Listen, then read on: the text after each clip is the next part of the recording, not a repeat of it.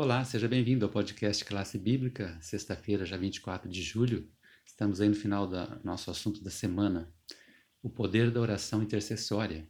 Quando vimos aqui bastante sobre o poder da oração em todos os sentidos, principalmente quando estamos orando para outras pessoas.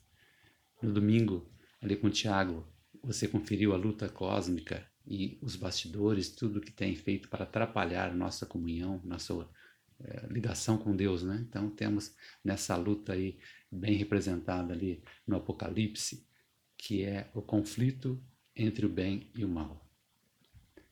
Na segunda-feira, com a Cláudia, o poderoso intercessor Jesus entrou em ação como o principal exemplo de intercessão e a gente viu ali como esse poder está disponível para todo aquele que realmente está com vontade de fazer parte aí do plano de Deus na terça-feira as orações intercessórias de Paulo com Daniel, destrinchando ali como aos filipenses e aos outros, as outras cartas, sempre ele tinha essa preocupação de orar pela, pela igreja, pela, pelo andamento e pela vida espiritual ali de todos os seus irmãos.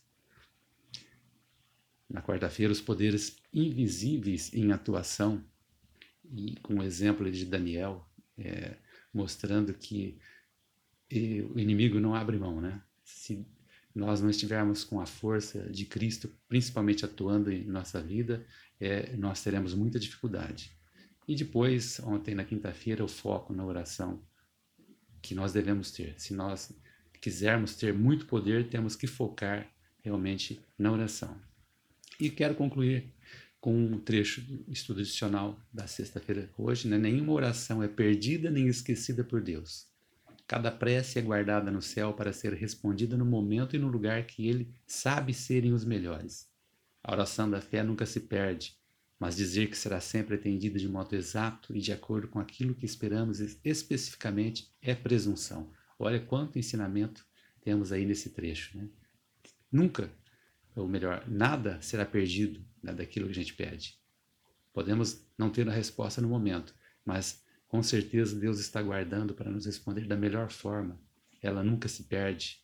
Agora dizer também que nós determinamos que a gente manda e que Deus tem que responder do jeito que a gente quer, aí já é presunção, né? Então que Deus te abençoe, pegue esses ensinamentos para a tua vida e até amanhã.